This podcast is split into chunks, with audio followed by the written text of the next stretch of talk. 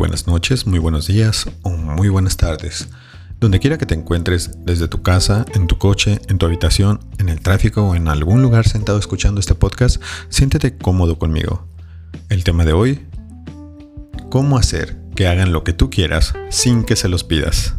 Y bueno, antes de comenzar, déjame decirte que este no es el tema que buscas si lo que tú buscas es manipular o controlar una situación para obtener algo a cambio. Sin embargo, como en toda la psicología, debemos de tener cuidado con los conocimientos y herramientas que aprendas, pues lo más confuso o mal que uses esto podría afectar al comportamiento regular del individuo quien lo aprende y tener malas consecuencias. Comencemos. Supongamos que tienes algo que quieres y deseas, pero esa situación o cosa que quieres mucho depende de algunos personajes en tu camino. Cosas como trabajo, tiempo, dedicación, tiempo compartido y amistades. Quizás en algunas cosas conocimientos de alto rango. En fin, hay una gran variedad. Lo que sea que quieras lo puedes conseguir siempre y cuando lo desees y estés dispuesto a comprometerte y pagar el precio. Pero, ¿qué hay de aquellas situaciones donde las relaciones interpersonales no arrancan como quisiéramos? Es decir, hay algo que quieres, pero tú claramente no quieres pedirlo, así que no sabes qué hacer y terminas cayendo en un berrinche. Y es que realmente no hay mucho que podemos hacer al respecto sobre las decisiones de los demás. Y si bien el tema dice cómo hacer que hagan lo que tú quieras sin que se los pidas, no es mi objetivo enseñarte a cómo manipular gente, sino más bien que obtengas un beneficio donde todos salgan ganando. Sonará un poco controversial para unos y para otros un tanto confuso, pero aquellos que logran entender por medio de la práctica y la buena voluntad de hacer el bien, terminan influyendo. Y es esa palabra con la que comenzaremos. Influir. ¿Qué es? ¿Quién puede? ¿Qué tanto influencia tengo?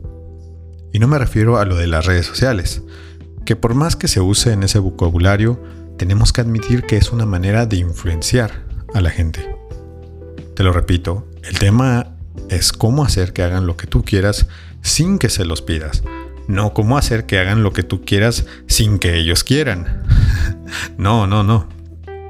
Mira, te explico. Debes de aprender a influir desde las cosas que la gente desea. Es decir, si mi objetivo como padre de familia es hacer que mi hijo tienda su cama todos los días, primero debería objetivizar qué es lo que él ve bien y cómo lo relaciono con esa actividad. Es decir, cuánta importancia le da a esa actividad él. Quizás ni lo sepa aún. Bueno, hay que acabar dando una ligera venta de lo que deseamos, con la insinuación a esa actividad. Así lo lograremos. Pero ¿recuerdas las palabras esas que habíamos hablado? Influenciar no es cosa fácil. Hacer que los demás hagan lo que tú quieras también dependerá de qué rol o figura de autoridad seas tú. Muy probablemente lo último que debes hacer es pensar en asaltar un banco influyendo en alguien que tiene un uniforme de policía. Aquí viene la segunda regla del cómo influir en los demás y que hagan lo que tú quieras, y esa es autoridad. ¿Será que aquí nos damos cuenta del abuso de poder y probablemente nos recordemos dos o tres situaciones donde no queríamos hacer algo, pero terminamos haciéndolo porque veíamos un caso de autoridad? Bueno, te explico brevemente. Aquí no queremos aprender eso ni practicarlo, al contrario, de eso, eso se reprueba. Sin embargo, hay que preguntarnos, ¿quiénes tienen autoridad? Los padres sobre los hijos, los maestros con los alumnos, los jefes con sus empleados y la cadena puede seguir. Cuando hablamos de una relación, ambos tienen una autoridad, pero por lo general para ciertas situaciones. Y para unas situaciones una predominará más que la otra, dependiendo de la circunstancia. Te explico, lo último que queremos hacer es pedirle a tu pareja algo que no esté en la posibilidad, a menos que seas la persona más rica del mundo, incluso así no puedes hacer que alguien haga algo que tú quieras sin que se lo pidas. Sin queremos llegar a influir en alguien con o sin autoridad, debemos aprender esto. Lo último que queremos que aprendas es cómo hacer que alguien haga lo que tú quieras sin que se lo pidas y termine haciéndolo de mala gana. ¿Sabes a qué me refiero? Vamos al tercer punto y esto es saber comunicar el deseo. Sí, quizás no lo habías pensado, pero el deseo es algo contagiable. Es como cuando dices, se me antoja comer esto, o se me antoja ir a un lugar, y en voz alta lo contagias a quien está. Se piensa y enseguida se toma la actividad. Interesantemente copiamos lo que nos sentimos seguros. Lo hacemos por sentido de supervivencia y nos ayuda en muchas ramas sociales a poder entender nuestro entorno de con quienes convivimos. Aquí viene lo bueno. Si digeriste estas palabras y entendiste las premisas de esto, podrás lograr hacer que las, que las personas hagan algo que quieres sin que se los pidas. Es algo duro saber que a veces actuamos por inercia, por razón social, por causa sin explicación, pero lo más chistoso es todo de todo esto es que lo hacemos y no cuestionamos. Lo hacemos con buen ánimo. No digo que esté mal, pero ojalá podamos aprender a despertar del sueño de seguir lo que los demás sigan.